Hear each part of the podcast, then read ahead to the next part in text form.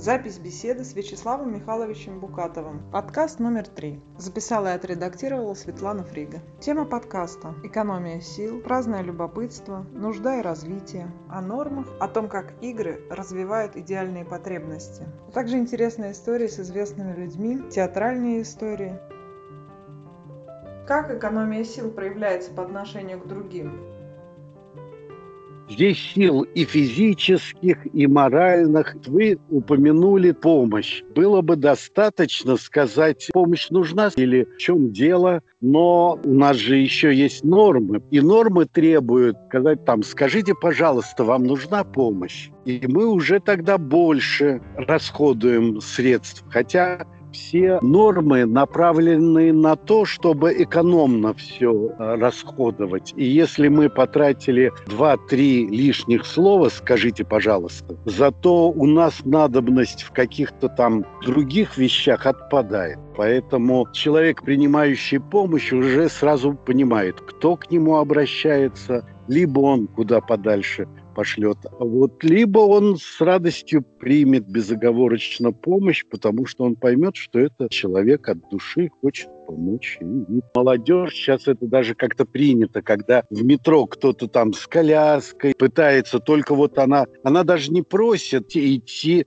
вверх. Идущий мимо какой-то спортсмен подхватывает эту сумку и идет туда. И я помню, что лет 5-7 назад э, некоторые даже ой-ой-ой, и тот, кто подхватывал, говорил, ничего, я там сейчас наверху поставлю. А сейчас уже никто не удивляется, и это становится нормой, если кто-то без спроса тебе быстро мимоходом помогает и идет дальше. Почти ничего не говорит. Можно сказать два слова, разрешить, скажите, пожалуйста, можно вам помочь. Можно ничего не говорить, подхватить и понести. В комедиях так могут подхватить и вообще вместе с старушкой. Был такой случай. У нас была племянница Ларис. А Ларис Ольге было что-то полтора года. Та еще не говорила. Я играл в мячик, и когда мы поиграли, а потом я говорю, давай играть в ладушки. А этот мячик вообще она взяла на диване. А диван у противоположной стены стоит. Я сижу в кресле. И вот любой бы взрослый положил, либо на кресло положил этот мячик, ну там не на коленке, либо на ковер положил к креслу. Ну то есть он бы это сделал все в шаговой доступности. Нет, она повернулась, засеменила к дивану, положила туда мячик и потом вернулась готова готовая играть в ладушки. И я увидел, как вот у нее еще не срабатывает экономия сил. И своих сил не жалко. Хотя любой взрослый сделал бы максимально экономным способом, даже не задумываясь об этом. А когда у ребенка начинается экономия сил? Не знаю. А вот эта экономия сил, она подражается от взрослых поведений или она изнутри? Врожденная. Врожденная – это там получается так, что с одной стороны есть вот эти вот три потребности, которые одна к другой не сводятся. И вся жизнь, весь опыт заключается в том, что они множатся, дробятся. Ну, за счет удовлетворения каждый способ при нескольких повторениях, там, удачных, он претендует на то, чтобы называться трансформация этой потребности. То есть как раз вот экономия сил – нам и подсказывает, что зачем искать еще какой-то способ. Вот у нас же в загашнике есть способ, который явно дает нам удовлетворение того, что нам хочется. И поэтому человек идет по линии наименьшего сопротивления, и его опыт цементируется, и поэтому и потребности, разные варианты удовлетворения потребностей расширяются. И смотрите, значит, ребенок, во-первых, вы же сейчас говорите, старшие отказались, и младшие за ними. Младшие имеют право отказываться у них, потому что у дошкольников игровая деятельность ведущая. Всякая другая, ну, как помой полы. Если только он с дуру подумает, что это игра такая, то он скажет «да, давай». А если на самом деле, то нет.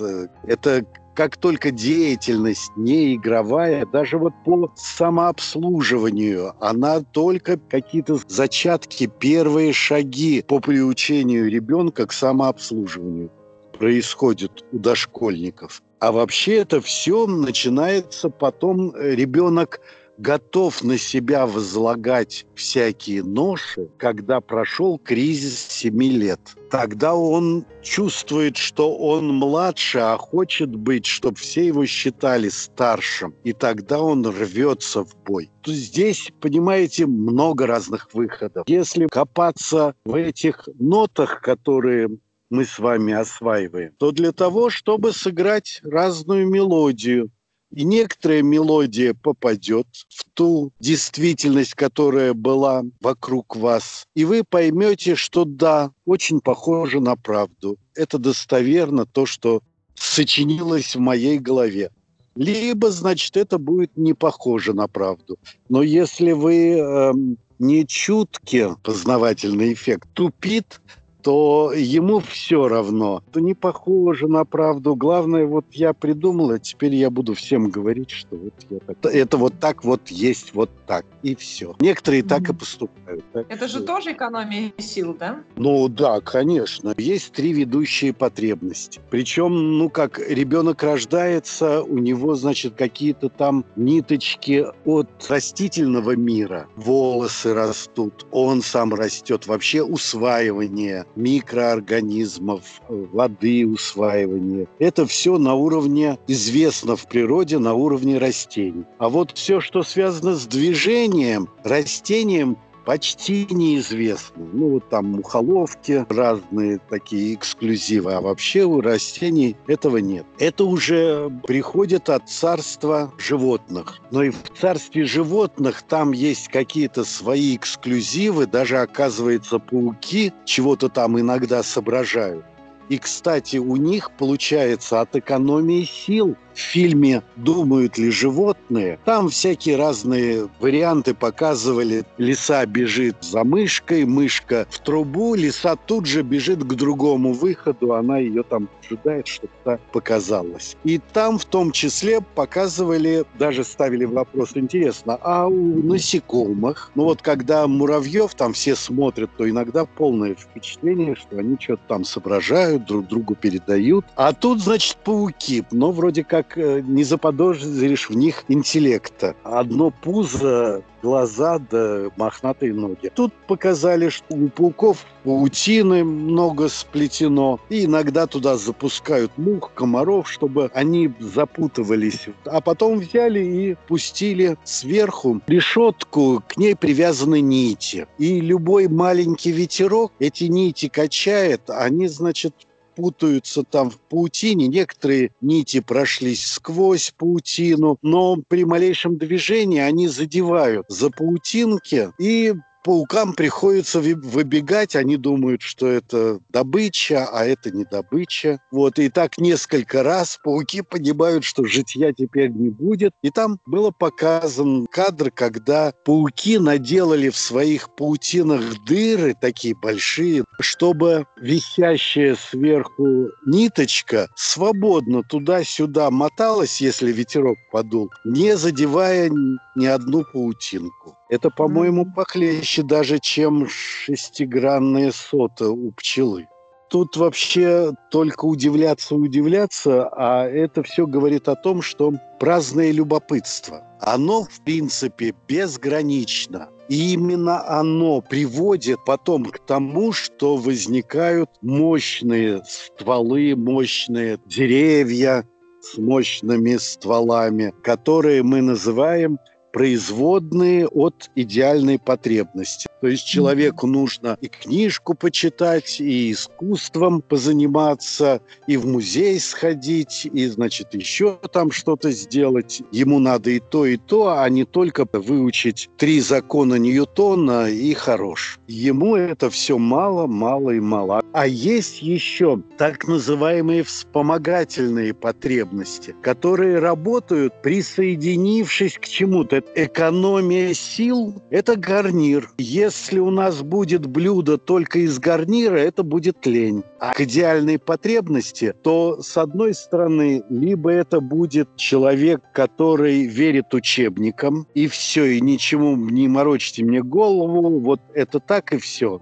Это мы уже проходили. Либо человек становится рационализатором, потому что вообще всякие изобретения, рационализаторство, они движут, конечно, экономией сил. Зачем так делать? Можно гораздо проще говорит человек и предлагает какое-то приспособление, рычаг, там еще чего-нибудь. Экономия сил – это очень мощная вспомогательная потребность, которая прилепляется. Другое дело, конечно, всем бы хотелось, чтобы вот прилеплялось у всех бы именно туда, куда нужно им и чтобы все было хорошо. А на самом деле при, прилепляется куда ни попадя. У нас экономия сил, она сопровождается выдумыванием каких-то новых ходов. И даже вот, скажем, сообразить, что в голосовании можно смухлевать и сообразить, как это сделать, чтобы никто за руку не попал. Вот это и будет экономия сил социальной потребности.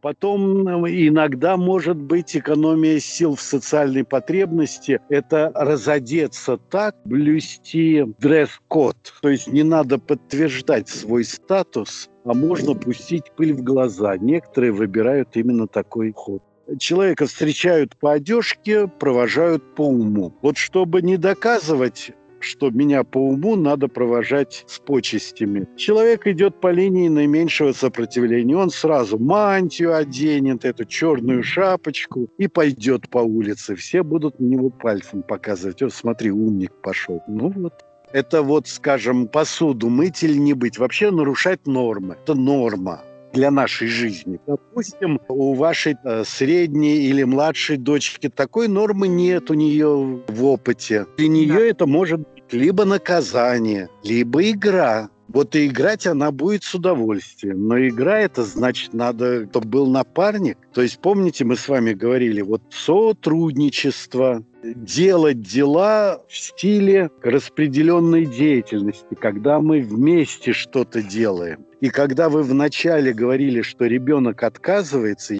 во-первых, имеет право, если он маленький, и если вы ему предлагаете неигровую деятельность. Имеет право. Другое дело, некоторые не откажутся. Для того, чтобы согласиться, то нужно было сразу говорить «помоги мне». Не иди мой, и это будет твоя помощь. А давай-то я иду мыть посуду, а ты принеси мне вот эти тарелки, вот эти вилки. А теперь принеси еще что-то, а еще вот там мыло или порошок или гель ребенок сам вообще попросит это сделать, не попросит, но предложите ему, что я мою с одной стороны, ты моешь с другой стороны. Мы сравним, где чище. На это уходит, конечно, больше времени, и поэтому многим мамашкам легче выгнать ребенка, уйди отсюда, не мешай, да я сама сейчас быстро сделаю и все. Если интуиция ей говорит, что нужно не жалеть тратить время на ребенка, то она тогда, закусив губу, будет с ребенком играть в мытье посуды.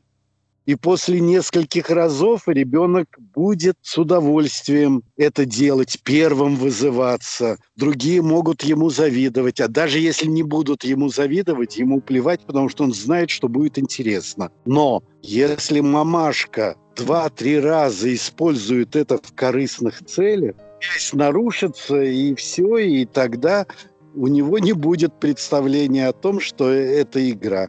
Интересное природное заведение. Природа может выживать в любых ситуациях даже в очень-очень каких-то плачевных, когда ее загоняют в угол, начинают улучшать, думают, как это все сделать, и в результате, значит, какая-то катаклизма. Но оказывается, какой-то кусочек вдруг он был никчемный, плохой, но благодаря этому кусочку, гадкому утенку, вдруг вся природа и смогла зацепиться и сохраниться. А потом опять берет свое, и все получается хорошо все потребности в двух вариантах – нужды и развития. Нужды – это нужно выучить три закона Ньютона. Или интересно выучить три закона Ньютона. И тут опять же, все так на живульку дочка седьмой класс, впервые у них физика, у них новая появилась учительница, и вот, значит, Женя такая счастливая, папа, проверим, как я выучила физику. Говорю, давай. А они, значит, прогрессивная методика. По Шаталову, по опорным знакам делали. Глядя на опорные знаки, мне говорит, Аристотель – отец всех наук. Я говорю, здорово. А кто мать? Бедная запнулась покраснела, забрала у меня тетрадку, забрала учебник и сказала, чтобы я больше к ней не приставал. Хотя она сама попросила. Попросила проверить, на самом деле она хотела похвастаться, сообразить на, в ответ на мой вопрос. Я же не бессмысленные вопросы задаю, кто мать. Матерью может быть и природа, правильно, и земля может быть матерью, если он отец. Минусы вот этих методик учительница, конечно, вот лепит, сама не понимая что. Поэтому и возникают такие ситуации, когда ребенок повторяет, закрыв глаза, уши, формулировку, которая у них записана в конспекте, и получается, что Аристотель – отец всех наук. То есть потребность, ее сила такая, что ну, не очень она сильная, не очень она актуальная. И поэтому лишь бы она заткнулась. И, и тогда для этого и нужны как раз нормы. Потому я вообще бы не читал бы физику, ничего не знал. Ну, раз вот есть такая норма, чтобы все дети в седьмом классе знали формулировку, что вот Аристотель отец всех наук, ну ладно, я ее буду знать. И все, я успокоился на этом, и все. Это, значит, один вариант. А потребность, которая в другом человеке существует в таком напряжении, что она требует большего и большего. Тогда рождаются вопросы, почему? Почему это так? А как может быть еще? А как можно ответить по-другому? А кто как считает? А где правда?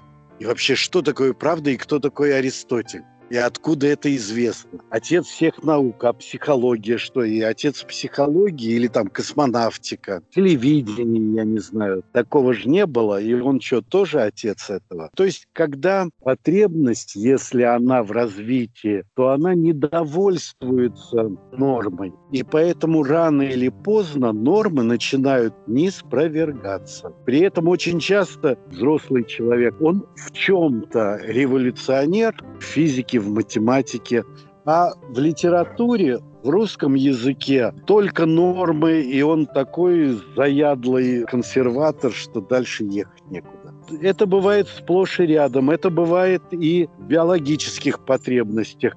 Кто-то любит экспериментировать, выдумывать новые кушанья, а кто-то вообще, чтобы вот было поесть, что и все. Это Петр Михайлович когда-то очень злился, с ужасом говорил, что вы представляете, его, значит, младший внук Степан, он прочитал, что кофе делают из цикория, к ужасу Петра Михайловича притащил каких-то корней и в кофейнике, а с точки зрения дворянской культуры, значит, если е- есть нужно с легким чувством отвращения, все святое нельзя трогать, а то иначе отвращение будет еще больше. А он, значит, из э, настоящего кофейника взял, заварил в результате как Петр Михайлович сказал, что он испортил кофейник, а про все это Александра Петровна рассказывала, конечно, умирая со смеху, потому что Степа какой экспериментатор. Ведь как, с одной стороны, у него праздное любопытство, но праздное любопытство в еде. Поэтому здесь явно уже конгломерат идеального любопытства. И еда – это, конечно, материальная, это биологическая потребность. Приготовить себе новую пищу. И есть такие люди, которые делают чудеса. И мне вообще непонятно, как когда-то узнали, что вот этот цикорий, оказывается, его можно корешок заваривать. Кто это узнал? Когда? Все эти целебные травы. Есть развитие, а есть нужда. В нужде она экономит наши силы, экономит силы человека для индивида, для чего-то другого. У одного для одного, у третьего для чего-то третьего. Многие оказываются освобождены от выдумывания новых кушаний. Точно так же, как другие многие категории населения освобождены от выдвижения своей кандидатуры на выборы. Так же, как и еще какие-то многие-многие категории населения освобождены от чтения Гегеля, Эйнштейна или Эйзенштейна, если речь идет об искусстве. Потому что я вообще не представляю, как можно проходить мимо искусства. Если нужда очень сильно связана с нормами, то есть то, что принято, что нужно делать, чтобы не выпадать из общества, чтобы быть приличным, культурным, человек, поддерживать связь с другими окружающими людьми, с соседями и так далее, то потребность развития – это скорее выдумывание нового и даже неспровержение старых норм и выдвижение каких-то новых норм. Ходили все в длинных юбках, стали ходить в коротких. Ходили все в коротких юбках, стали ходить в длинных. А учителя говорят, что это вообще нонсенс, что если девочка, ученица придет в длинной юбке, это они готовы ее выгнать, потому что это неприлично, понимаете, да? Но и последний штрих – потребности, стадия нужды, она связана с отрицательными эмоциями. А вот напряжение типа развития, оно связано с положительными эмоциями. Вот что главное. Потому что норму, если вы сделали, можете чуть-чуть порадоваться, что вы не отличаетесь. Просто если вы отличались бы в минусе, не могли бы это сделать, то у вас были бы отрицательные эмоции. Потом там в основном движут отрицательные эмоции, чтобы их не испытывать. А вот потребность в развитии, что бы вы ни сделали, вы чувствуете, что такого еще нигде не было. Даже если это не доведено до блеска, то все равно сам автор видит нечто другое в своем результате. Он все-таки и замысел видит, и поэтому его уже распирают гордость. Гордость, ну, это, конечно, позитивные чувства. И последний кульбит, что у одних людей одни потребности могут быть в развитии, у других людей другие потребности находиться в стадии развития, а другие, скажем, в стадии нужды. Так, чтобы и то, и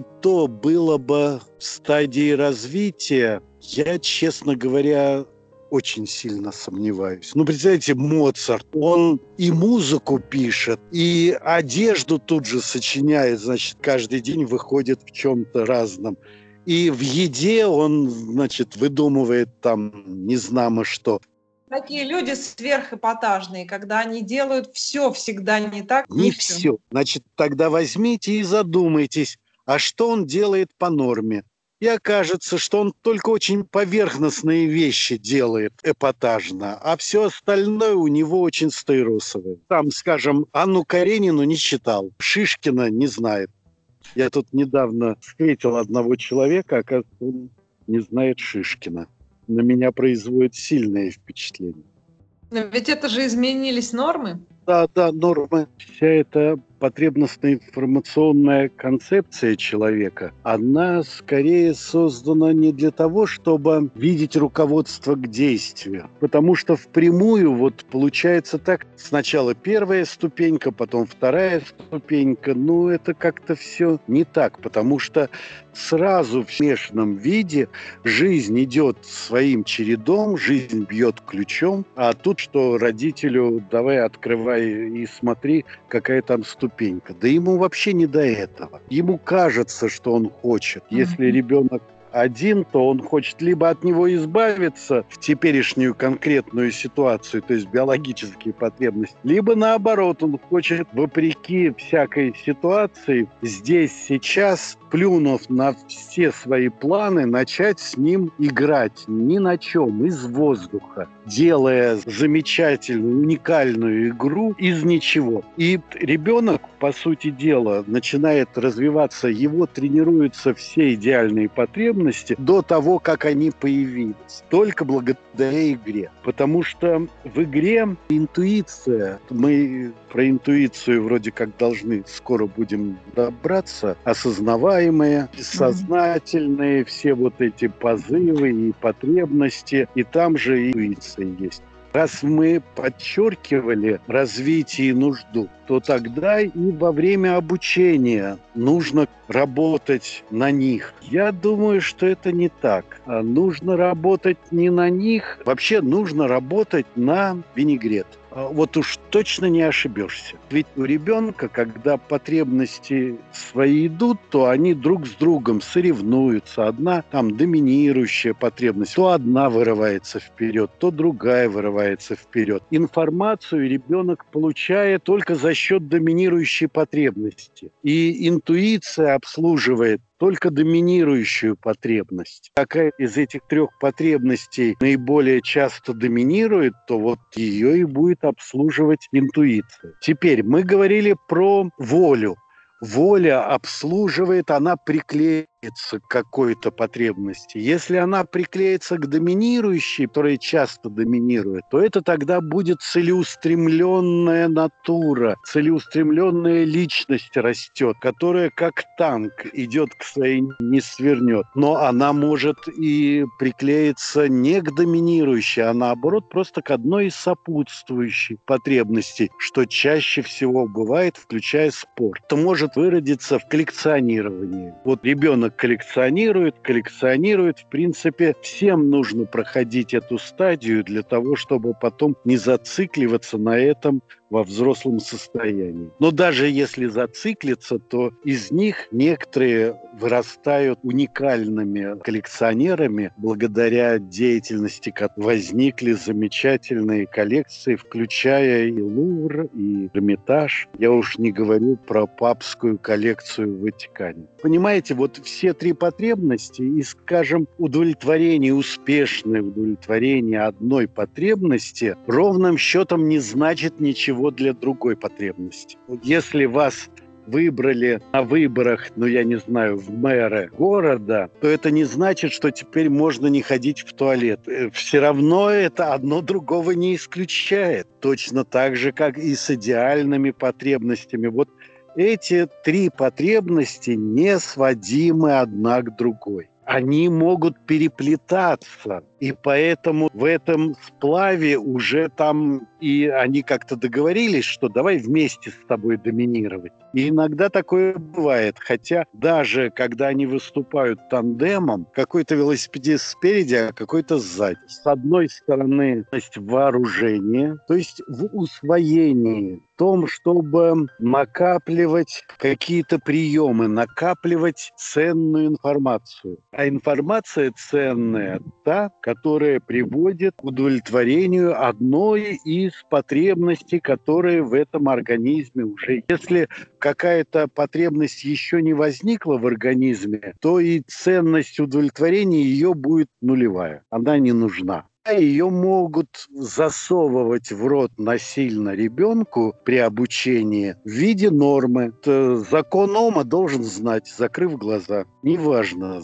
понимаешь ты, не понимаешь. Допустим, у вас развитие и вам подсовывают нужду. И даже чего-то там первые две-три минутки вам интересно, а потом вам становится скучно. И вы уже смотрите в сторону. И либо на все эти мероприятия ставите крест, либо сами начинаете копать. А полезу-ка я в энциклопедию, а полезу-ка я в, в интернет, а еще что-нибудь я сделаю. И под партой начинается... Кто-то играет морской бой, под партой на физике, а кто-то, значит, штудирует интернет. Нужно сдать экзамен, чтобы продолжить учебу дальше, например, и тогда включается воля. Здесь переплетена сдать экзамен. Это как социальная норма или идеальная? Там сплав, но социальная, конечно, доминирует. Ну и чтобы это как-то создать, а, все нормы связаны с отрицательными эмоциями. И поэтому я напрягаюсь до тех пор, чтобы сказать «фу» и забыть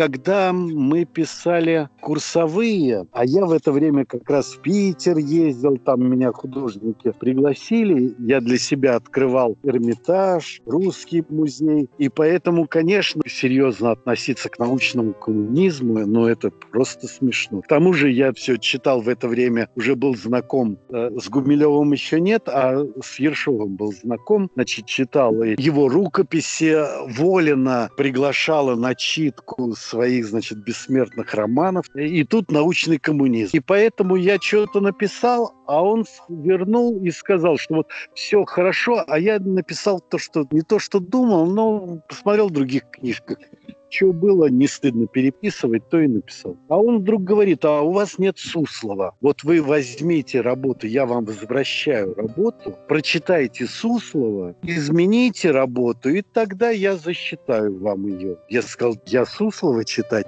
не буду. А работу я уже написал, ставьте тройку. В результате он объявил, что имейте в виду, что на госэкзамене больше тройки я вам... А он такой бахчи сошел, пришел так вот э, откуда-то там из Средней Азии, как будто он приехал, очень толстый и очень улыбчивый. Значит, ему когда все сдавали, то он все зачетки оставлял у себя на столе, никому не возвращал зачет. И поэтому никто не знал, что ему поставили.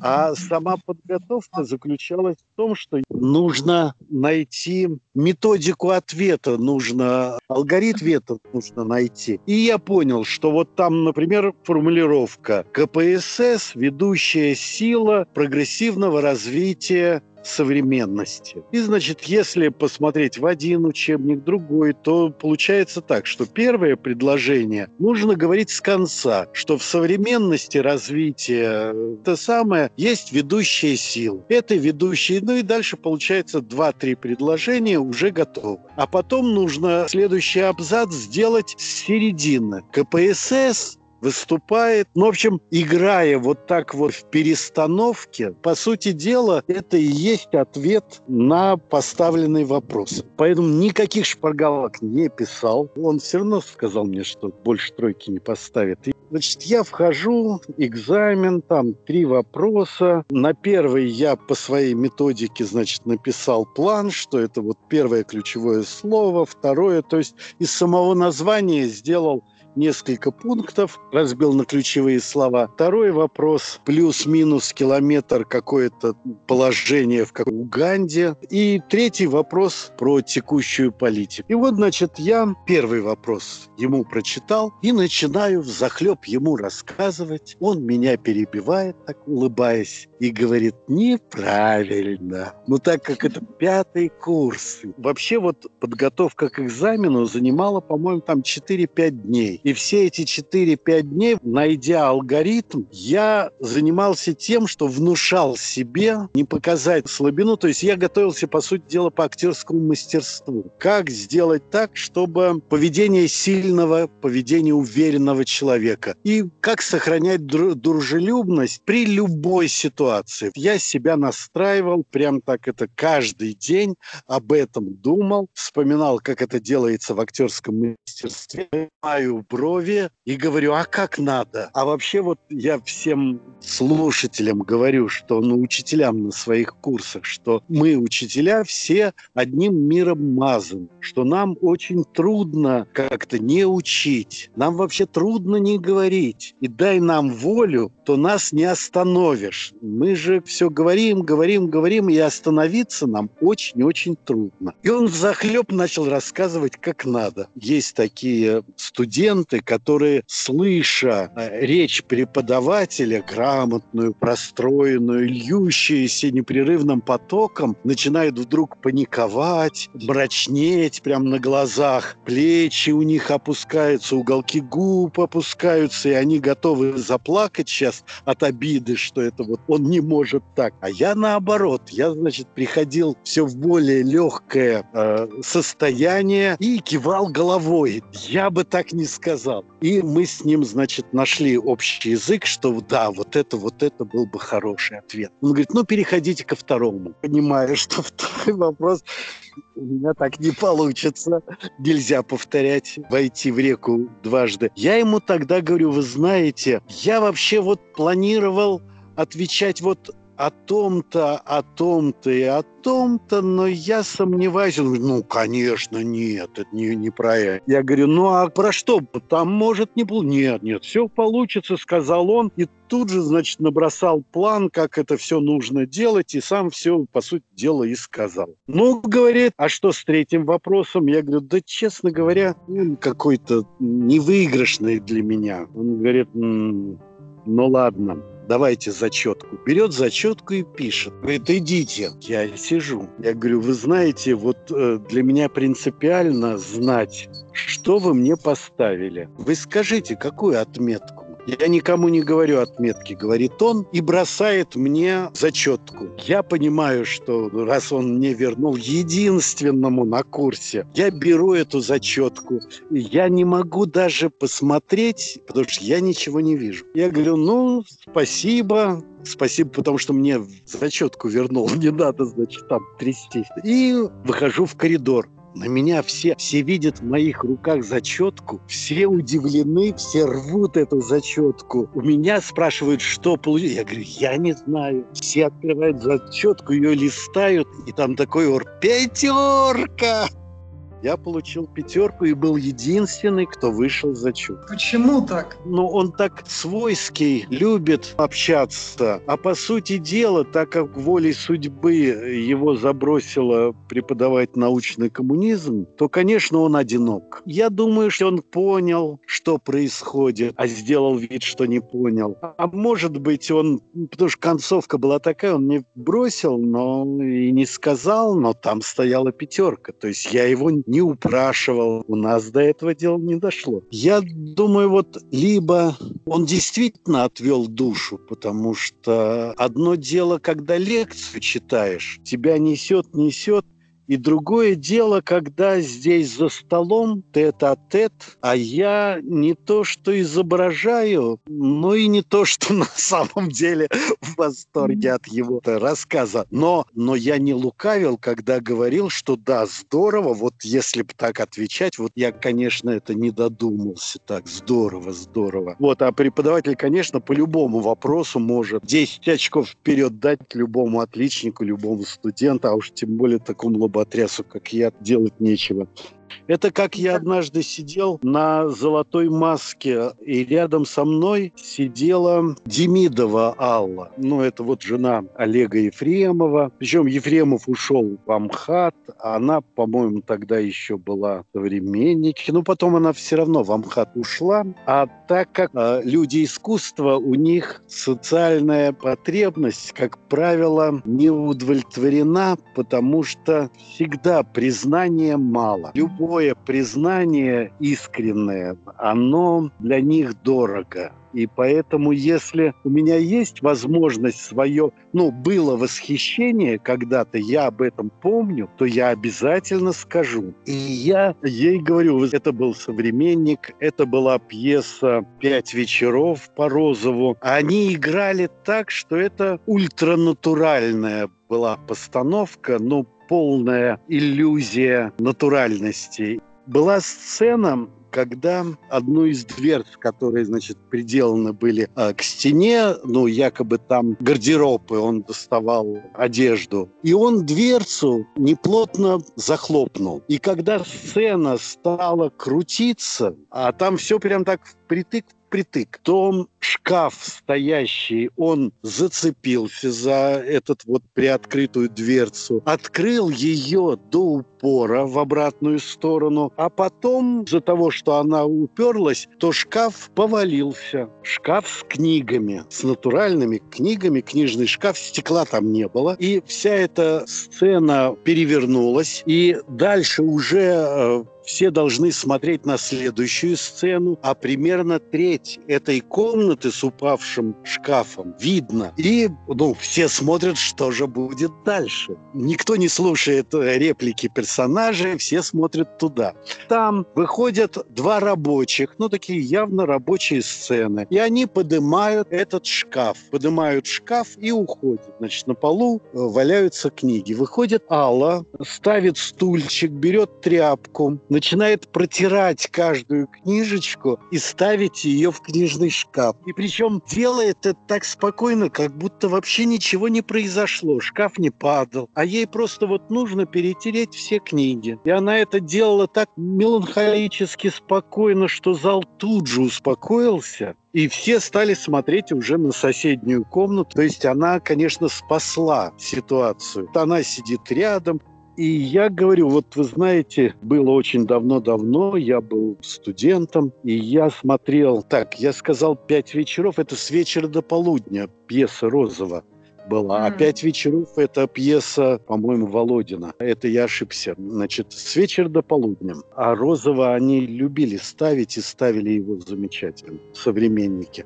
И я ей рассказал эту историю. Она говорит, надо же, а я не помню. И я это подивила. Ну как, вот она спасла ситуацию и спасла. Для нее это было норма. А она, ну, такое событие. И, конечно, так она здорово вышла из положения и спасла спектакль, спасла театр. То есть она зрителям подарила вот это. А вот. Она с любопытством вас слушала? Ну как, мы же в театре. Все сидят, глядят на сцену. Мы же сидели не визави, и поэтому мне сбоку плохо было видно ее лицо, и я не мог разглядывать ее. Поэтому я не мог себе позволить уставиться на нее в упор. При пристройке узнавать?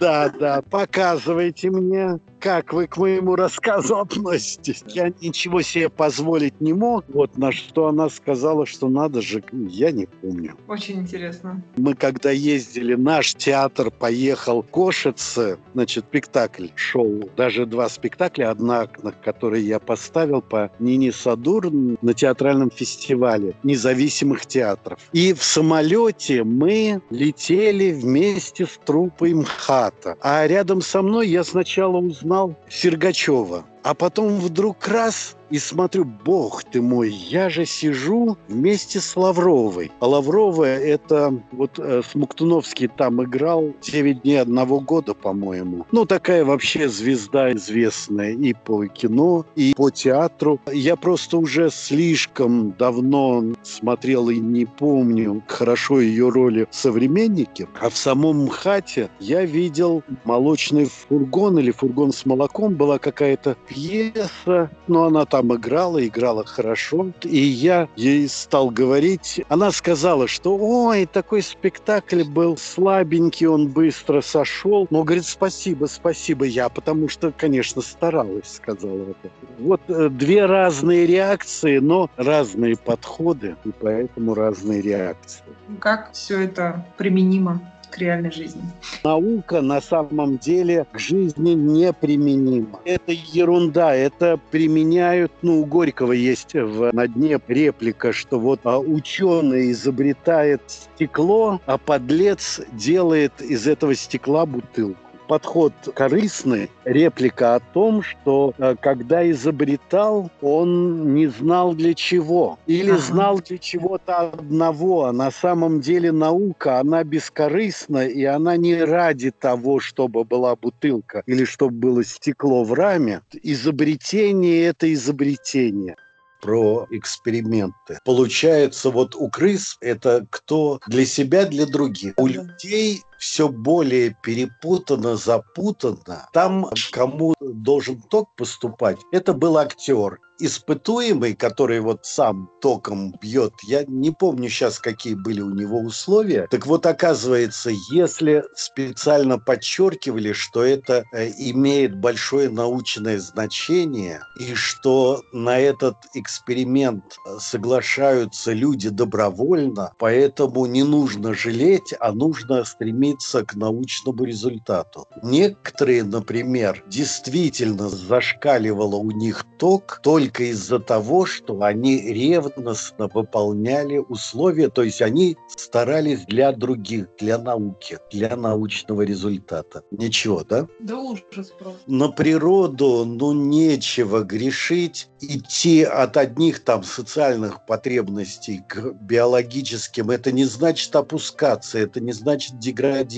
Мы не коснулись вопроса, что сами по себе биологические потребности, они развиваются. И даже развиваются не только за счет переплетения с социальными и с идеальными, а они развиваются от природы, как и все другие, как и социальная потребность, как идеальная потребность. И это очень хорошо видно на половом созревании, потому что это секс, это же, конечно, биологическая потребность продления рода. Старший подросток, юношеский возраст, вот там все, что до этого там, у маленького дошкольника или младший подросток, потому что организм еще не готов выполнять функцию продолжения рода. Ребенок рождается, потом проходит много-много времени, и он уже может тогда воспроизводить род.